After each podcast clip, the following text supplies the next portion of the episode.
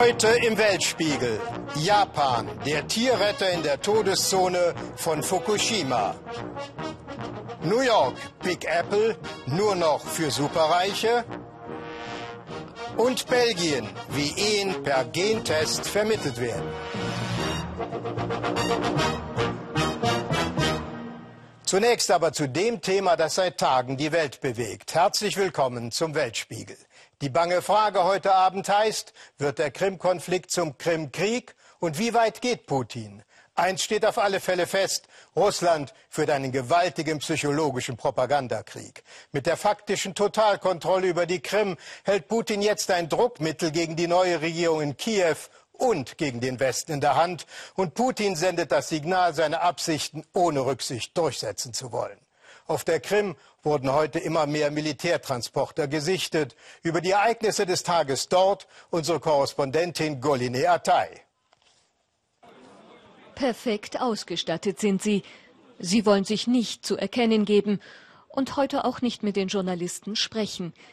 Aber der Welt sollen sie zeigen, dass jemand hier die ganze Kraft und Größe seines Reiches auftrumpfen lässt.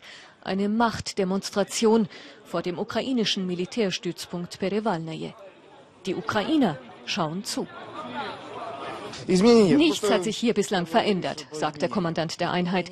Die stehen vor unserem Stützpunkt und wir stehen in unserem Gebiet. Haben Sie ihnen gesagt, warum Sie hier sind? Nein, aber gehen Sie sie doch fragen. Nervenkrieg vor der Kaserne. Vor dem Tor etliche Journalisten. Und die uns wohlbekannten prorussischen Fahnenschwenker, die mit lauter Stimme die Atmosphäre hier entspannen wollen. Die Russen werden unseren Stützpunkt nicht einnehmen, ich sag's euch. Die bleiben draußen. Die wollen nur bis zu unserem Referendum warten. Und da kann jeder dann entscheiden, wie es mit der Krim weitergeht, ob wir bleiben oder gehen. Vor ihnen trauen sich die Ukrainer hier kaum, laut zu sprechen. Stellen Sie sich das mal vor, wie das ist. Als ob ich zu Hause sitze und dann jemand plötzlich, ohne an meine Tür zu klopfen, hereinkommt und nur dasteht und nichts sagt. Wie soll man da reagieren? In Alarmbereitschaft seien die Soldaten drinnen nicht, meint der Veteran. Aber jetzt sei internationale Hilfe gefragt. Sonst werde der Nervenkrieg irgendwann unerträglich. Nein, nein, ein Ultimatum haben sie uns nicht gestellt. Ich denke, die wollen auch keine Konfrontation. Wir sind alle normale Menschen, egal welche Uniform wir tragen. Wir alle haben einen klaren Kopf. Unsere Befehlshaber und ihre Befehlshaber versuchen, es nicht zur Konfrontation kommen zu lassen.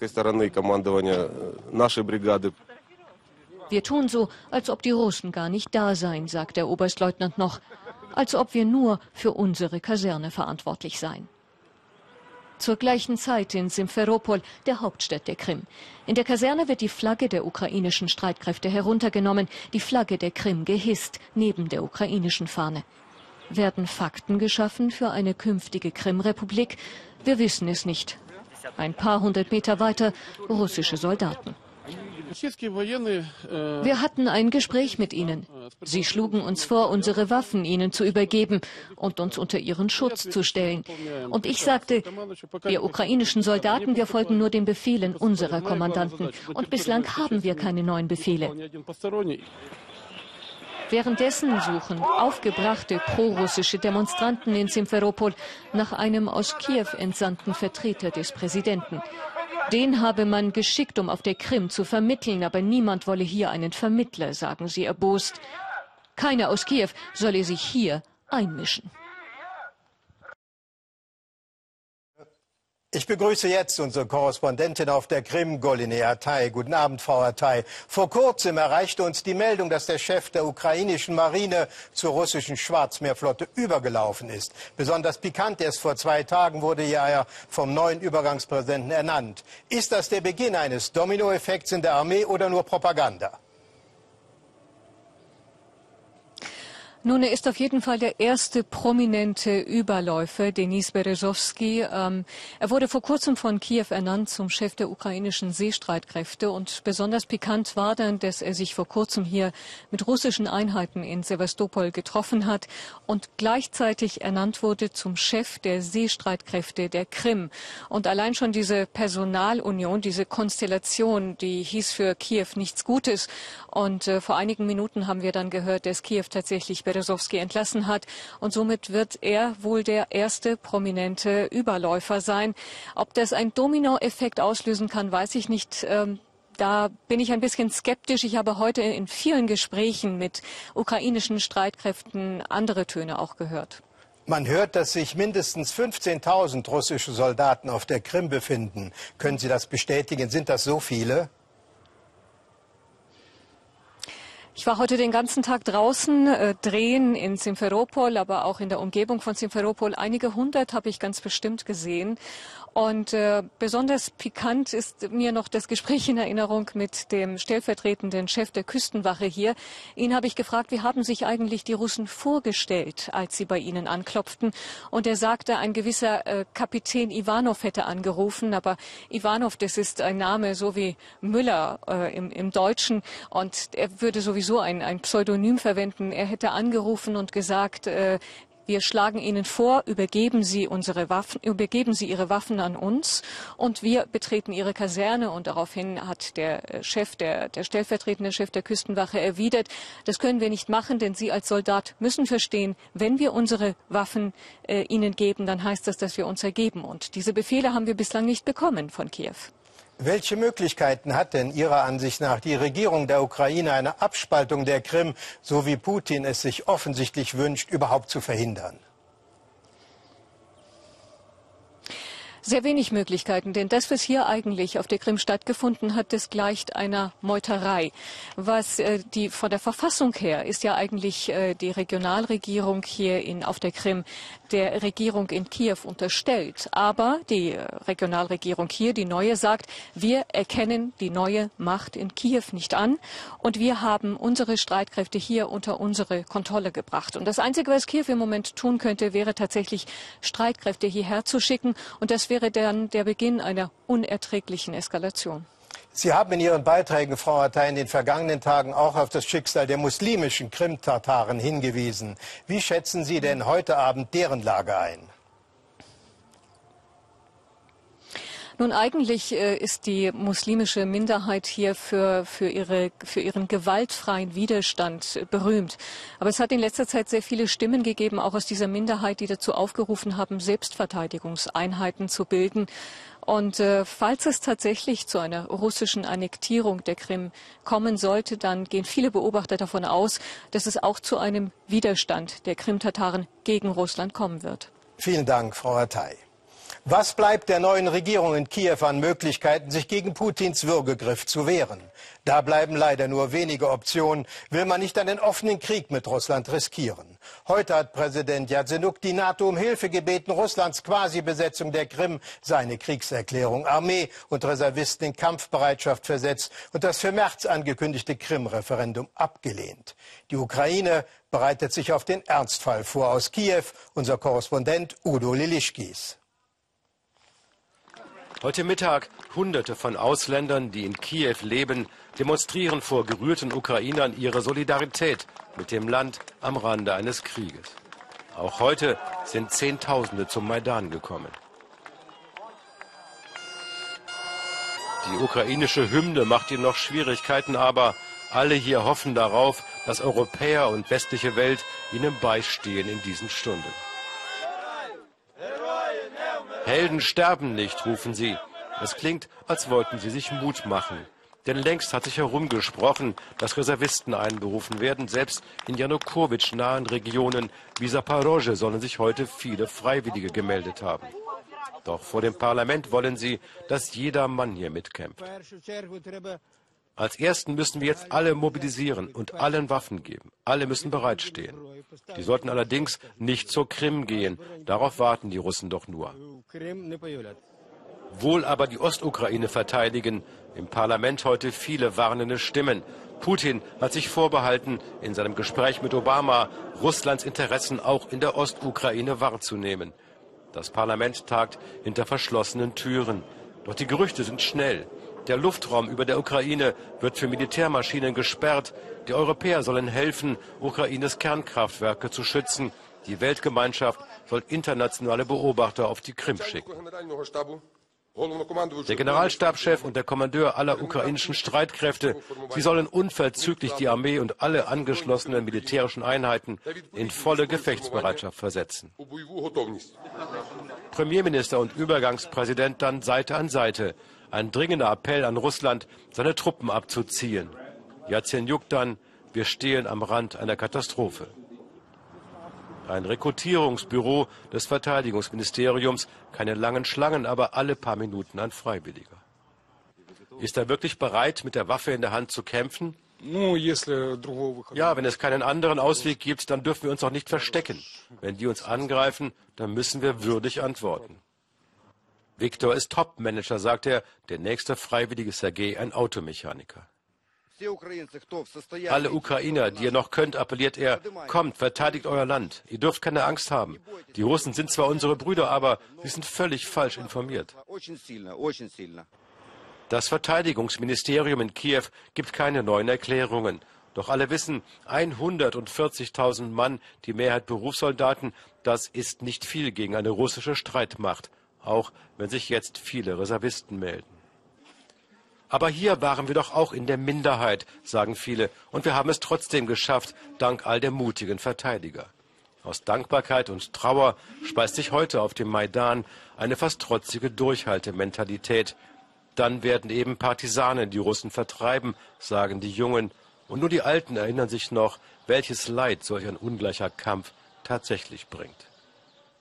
Ich begrüße jetzt unsere Korrespondentin in Washington. Guten Abend, Tina Hassel. Präsident Obama hat für die Krim-Besetzung einen politischen Preis angedroht, den Russland zahlen müsse. Heute hat Außenminister Kerry Russland mit Ausschluss aus der G8-Gruppe gedroht. Welche Optionen haben Amerika und der Westen denn überhaupt? Nun, Bernhard Wabnitz, nicht viele und das ist ja genau Teil des Problems. Äh, Washington schaut sehr entsetzt, aber irgendwie auch ratlos äh, auf die Geschwindigkeit, mit der eben vor Ort Fakten geschaffen werden. Den Knüppel, den Hebel, den jetzt Kerry ausgepackt hat, nämlich erstmals mit einem Rauswurf Russlands aus der G8 zu drohen, ist der bislang größte. Äh, es würde schon einen erheblichen Gesichtsverlust Russlands mit sich bringen, aber andererseits wäre selbst dies ähm, eine sehr schwierige Operation Kooperation, da eben beide Seiten wirtschaftlich voneinander abhängig sind. Stichwort Gasexporte. Was wird sonst diskutiert? Man spricht und man fordert hier äh, jetzt auch Wirtschaftssanktionen, Visa-Beschränkungen, eventuell Einfrieren von Konten oder auch Aussetzen eines wichtigen Abkommens, Handelsabkommens zwischen Amerika und Russland.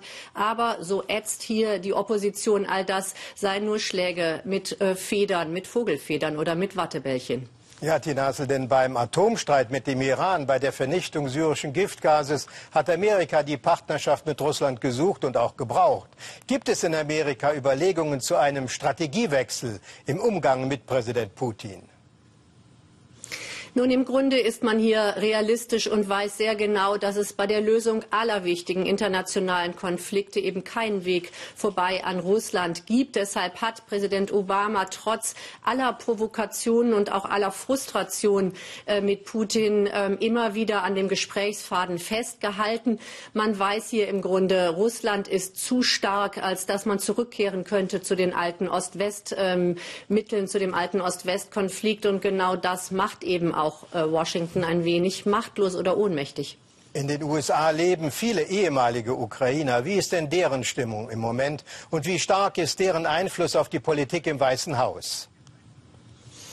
Nun, die fordern natürlich ganz lauthals echten Beistand und sie pochen da auf das Budapester Abkommen. Man muss nämlich wissen, dass 1994 der Westen, äh, die USA vorneweg, aber auch Russland eben zugesichert hatten, die Integrität der Ukraine zu sichern. Dafür hat diese im Gegenzug ja ihre Atomwaffen abgegeben. Und die sagen, jetzt müsst ihr auch ernst machen mit so einer de facto Beistandserklärung. Das stellt eben die Glaubwürdigkeit des Westens wirklich äh, in Frage. Frage. Andererseits muss man sagen, der Druck auf den Präsidenten ähm, von Seiten der eigenen, des eigenen Lagers, aber eben auch der Opposition, äh, hohen Senatoren ist viel, viel größer. Die sagen Führungsschwäche mal wieder. Es müsse endlich hart gehandelt werden. Die fordern jetzt relativ bald ähm, auch Truppen an die polnisch-ukrainische Grenze zu verlegen. All das sind im Moment zumindest keine Optionen. Und so könnte es noch einmal sein, dass Obama wieder eine rote Linie gesetzt hat, die er im Moment nicht einhalten kann. Ja, vielen Dank, Tina Hassel. Wir werden über die Ereignisse weiter berichten. Doch jetzt zu einem ganz anderen Thema. Einsiedler und Eremiten, die gab es doch nur im Mittelalter, werden Sie sagen, von wegen. In der Todeszone rund um das japanische Kernkraftwerk Fukushima lebt, man kann es kaum glauben, Naoto Matsumura, ein liebenswerter, fröhlicher Japaner allein mit seinen Tieren. Sie erinnern sich vor drei Jahren am 11. März nach einem gewaltigen Erdbeben und einem ungeheuren Tsunami starben 20.000 Menschen an Japans Ostküste und das Kernkraftwerk Fukushima geriet völlig außer Kontrolle. Wer überlebte, floh und nur einer blieb, Matsumura, um sich um die verlassenen Hunde, Katzen und Rinder zu kümmern. Und er will bleiben, hatte unserem Korrespondenten Philipp Abresch erzählt, allein in Tomioka, einer Geisterstadt in der verstrahlten Sperrzone. Die Ampel springt auf grün, aber niemand überquert die Straße, kein Fußgänger, kein Auto.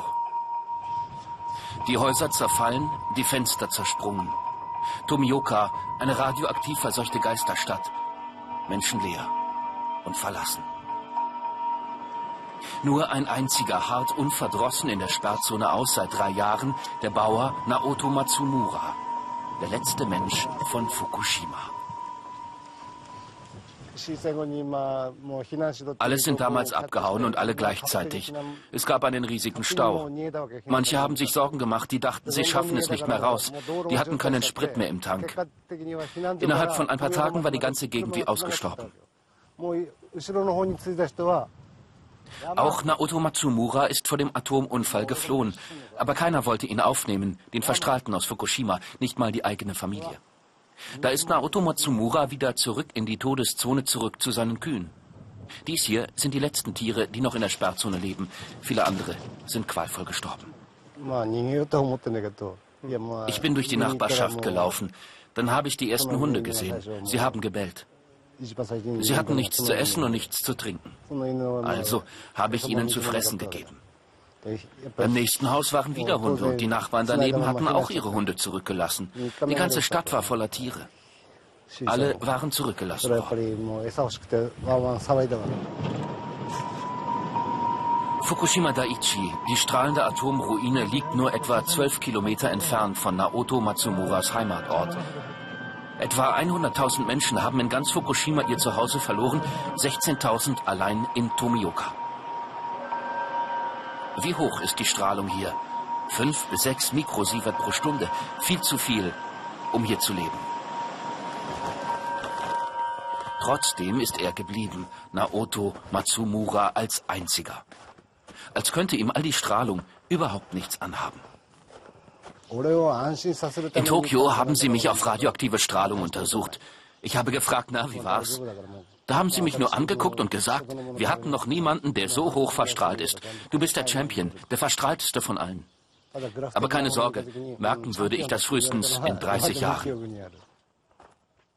Neben seinen 60 Kühen, die er mit Hilfe von Spenden durchfüttert, hat Naoto Matsumura zwei Vogelstrauße und drei Hunde. Einen hat er halbtot in der Nachbarschaft gefunden. Naoto Matsumura hat den Hund Kiseki genannt, japanisch für Wunder. Auch ein paar Katzen sind da. Gemeinsam haben sie sich eingerichtet im neuen, einsamen Leben. Matsumura besitzt ein Handy, aber nur selten ruft jemand an. Es gab lange keinen Strom, kein elektrisches Licht, keinen Fernseher.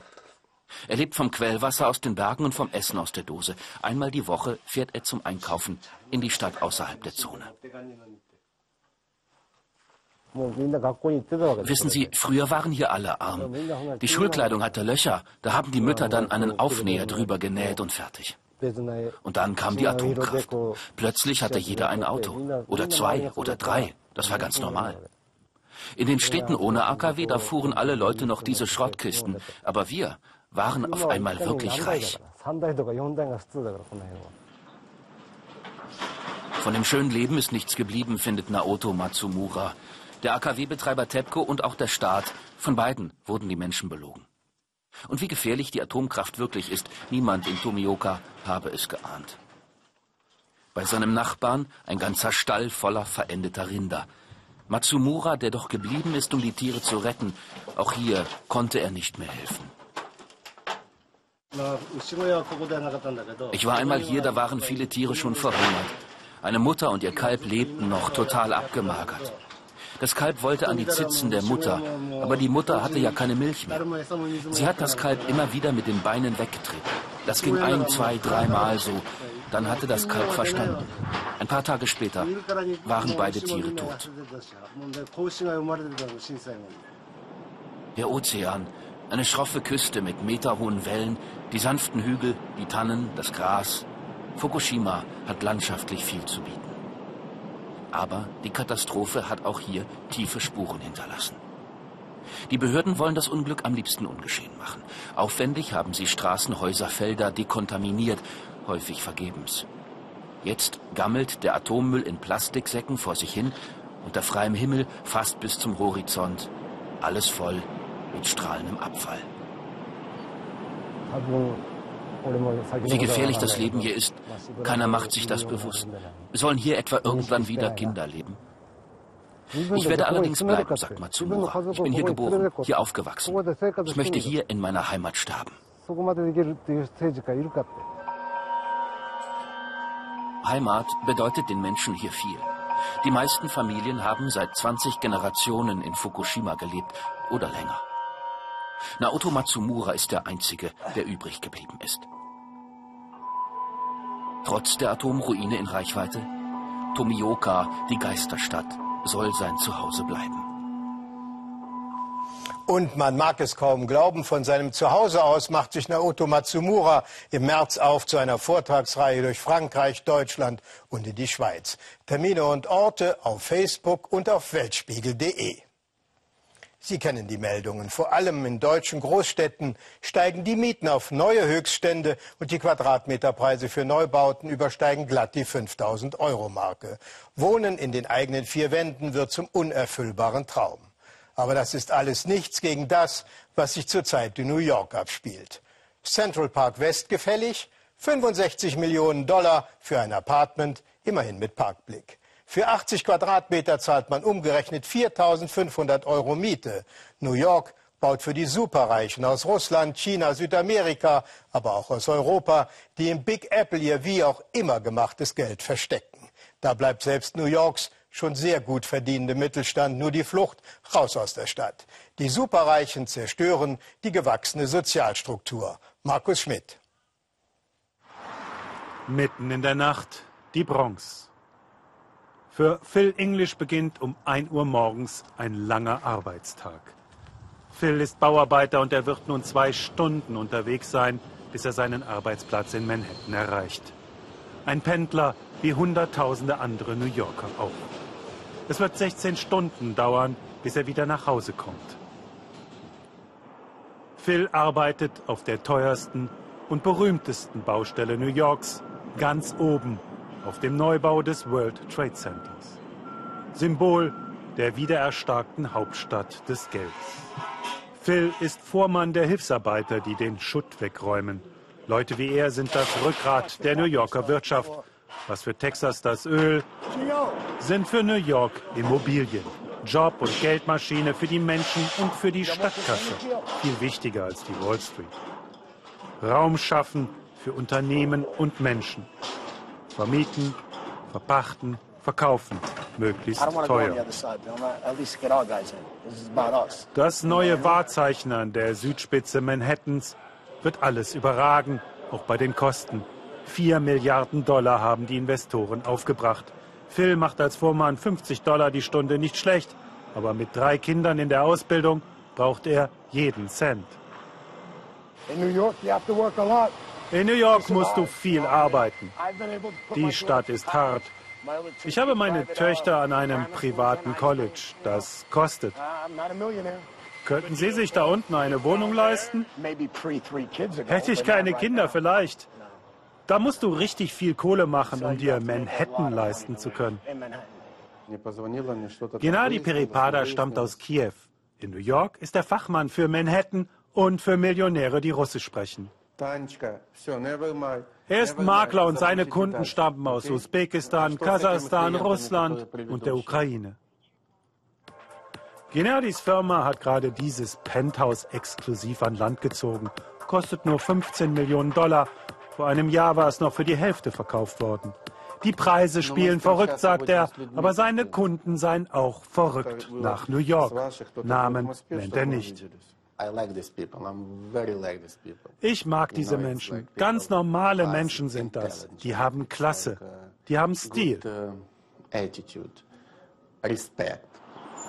Und so hilft er den Reichen aus der Ferne, den sicheren Hafen New York anzusteuern. Wer genügend Geld mitbringt, dem öffnet er in New York alle Türen. Das Kleingedruckte regeln seine Anwälte. Wir bieten rundum alles an, einen richtigen VIP-Service. Sein einziges Problem, es gibt zu wenig Luxusobjekte. So wie dieses hier, das er vor kurzem einer reichen Russin vermittelt hat. Kostenpunkt 7 Millionen Dollar für 80 Quadratmeter. Die Dame hat das ganze Interieur rausreißen lassen. War nicht ihr Geschmack. Bezahlt wurde Cash. Das sei so üblich. Prüft er, wo das Geld herkommt? Nein, das zu prüfen ist nicht mein Job. Ich bin Makler. Wie soll ich meine Kunden überprüfen? Die wollen doch, dass ich für sie schöne Wohnungen aussuche. Wohnraum ist knapp, Wohnraum ist teuer. Ben Pinder, Tochter Lilly und seine Frau Molly leben in 40 Quadratmeter. Das Kind schläft bei den Eltern und die Küche ist zugleich auch Wohnzimmer. Wenn im April Lillys Geschwisterkind kommt, stehen harte Entscheidungen an. Für eine größere Wohnung, etwa 80 Quadratmeter, müssten Sie hier mindestens 6000 Dollar bezahlen. Sie lieben diese Gegend hier in Brooklyn. Sie fühlen sich wohl in der Nachbarschaft. Aber mit dem zweiten Kind werden Sie sich das nicht mehr leisten können. Die Rechnung ist simpel. Zwei Kinder im Kindergarten macht 2500 Dollar, plus Wohnung macht 5000 Dollar, bleiben noch netto 1500 Dollar zum Leben. Dabei haben beide gute Jobs, verdienen zusammen mehr als 100.000 brutto. Das ist schon verrückt. Wir verdienen wirklich gut und trotzdem reicht es hinten und vorne nicht.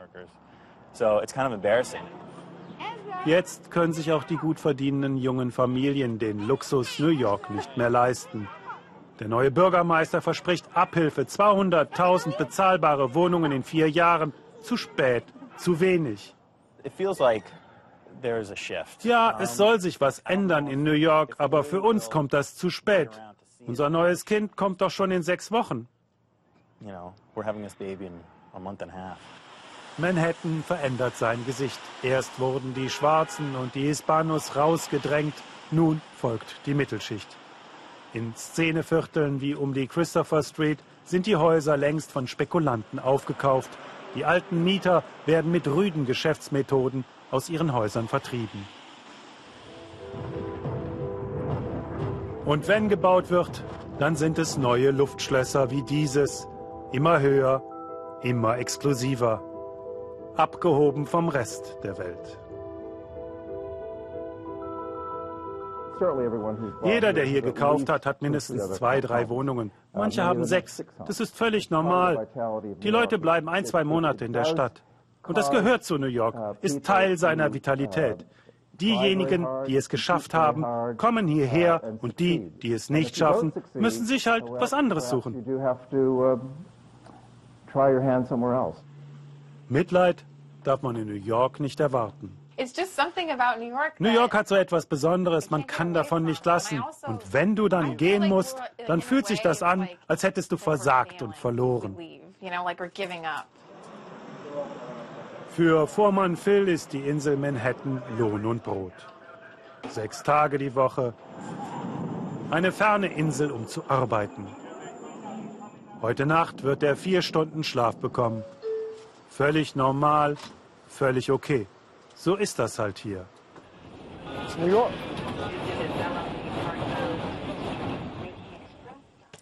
Im New Yorker Stadtteil Brooklyn gibt es eine ganz besondere Datenbank. Hier werden Gentests hunderttausender Juden aus aller Welt gespeichert. Die Absicht ist, Erb- und Gendefekte bei künftigen Generationen zu erkennen und auszuschließen, soweit eben möglich. In der jüdischen Gemeinde in Antwerpen erlebte unser Autor Michael Heusen, welchen Sinn die Datei ganz konkret hat, wie zum Beispiel Eheschließungen per Gentest vermittelt und gesteuert werden.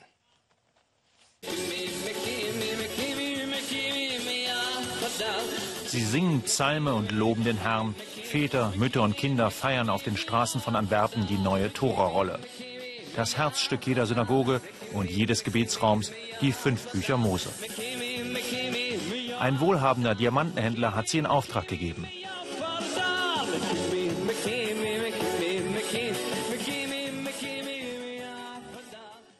Jedes Gemeindemitglied durfte eines der letzten Worte selbst hineinschreiben.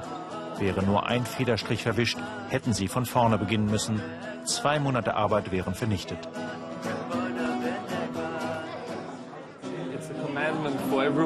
Es ist ein göttliches Gebot, seine Kinder die Worte der Tora zu lehren, damit sie sie wiederum an ihre Kinder weitergeben können. Und es gibt nun mal das Gebot, seid fruchtbar und mehret euch.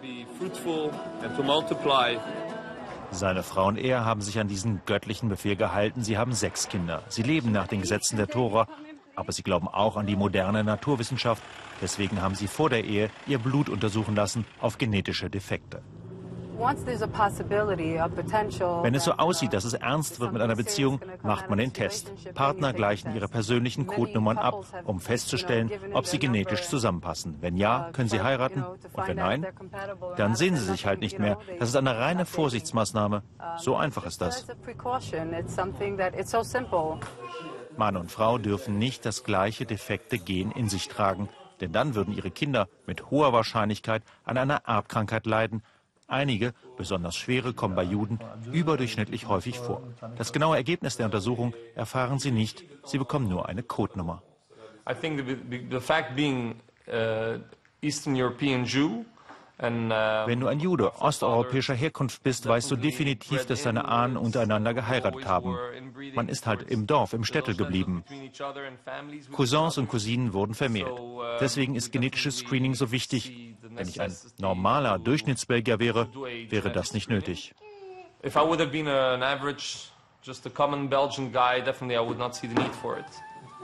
Die Nachfahren aus dem Städtel leben heute über die ganze Welt verteilt auch Romy aus New York hat osteuropäische Vorfahren.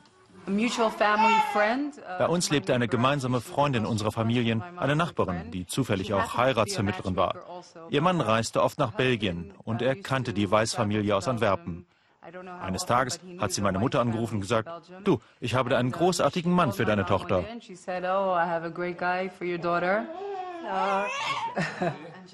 Die Heiratsvermittlerin ließ Jossis und Homis Nummern abgleichen. Das Ergebnis, die beiden müssen sich keine Sorgen um Erbkrankheiten machen. Sie durften heiraten.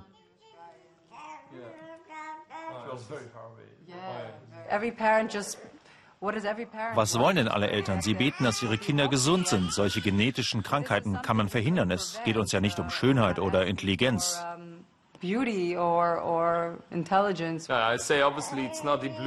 Wir wollen keine Babys mit blauen Augen und blonden Haaren. Wir wollen einfach Gesundheitsrisiken ausschließen, die das ganze Leben beeinträchtigen können.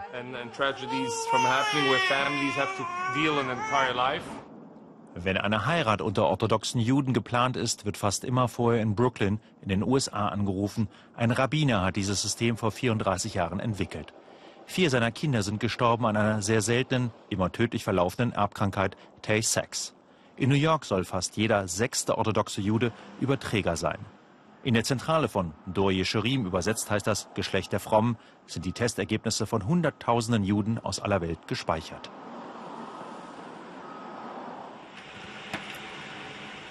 Zurück in Belgien, auch im Laboratorium des Antwerpener Universitätsklinikums, werden besonders häufig Blutproben jüdischer Patienten untersucht. Wissenschaft und Religion müssen nicht unbedingt im Widerspruch miteinander stehen. Sie können einander auch anfüllen. Und das, das ist ein perfektes Beispiel dafür. Ja? Das ist eine sehr wissenschaftlich durchtriebene ähm, Bevölkerungsuntersuchung, die aber letztendlich geschieht aus, ähm, religiösen, ähm, aus einer religiösen Umrahmung heraus. Dr. Rosenblum nimmt in seiner Praxis immer wieder jungen Patienten Blut für den Gentest ab. Eine Sache von Minuten, die das ganze Leben ändern kann. Leiden muss absolut verhindert werden. Äh, Gesundheit, für Gesundheit muss gesorgt werden. Jede Judenorthodoxe ist verpflichtet, äh, um seinen Körper gesund zu erhalten. Der, Körper ist nun geliehen. Das ist nicht sein Eigentum. Und dafür muss gesorgt werden. Der Umzug durch Antwerpen endet am Gebetsraum im Haus von Dr. Rosenblum. Jeder von ihnen hat sich testen lassen. Die meisten kennen ihr Ergebnis nicht im Detail. Sie wollen es nicht wissen, wollen nicht das Gefühl haben, womöglich schlechte Gene in sich zu tragen. Aber es gibt immer mehr, die das anonyme Zahlensystem in Frage stellen. Sie wollen nicht Codenummern, sondern Liebe über das Lebensglück entscheiden lassen.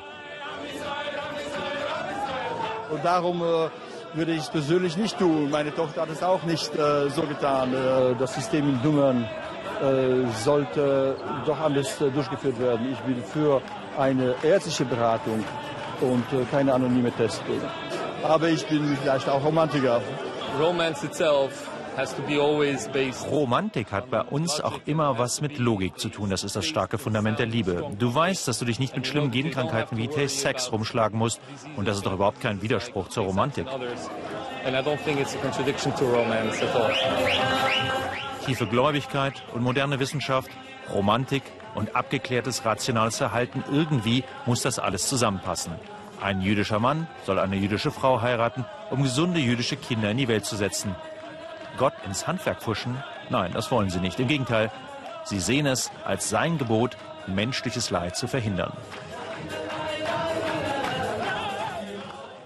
Das war's für heute vom Weltspiegel. Mehr Informationen, vor allem zur Entwicklung in der Ukraine, gleich in der Tagesschau und in den Tagesthemen. Unsere Beiträge können Sie noch einmal unter weltspiegel.de im Internet sehen auf Facebook und Twitter mit uns diskutieren. Nächsten Sonntag sendet der Weltspiegel aus Peking und fragt, ob China noch immer auf der Überholspur ist.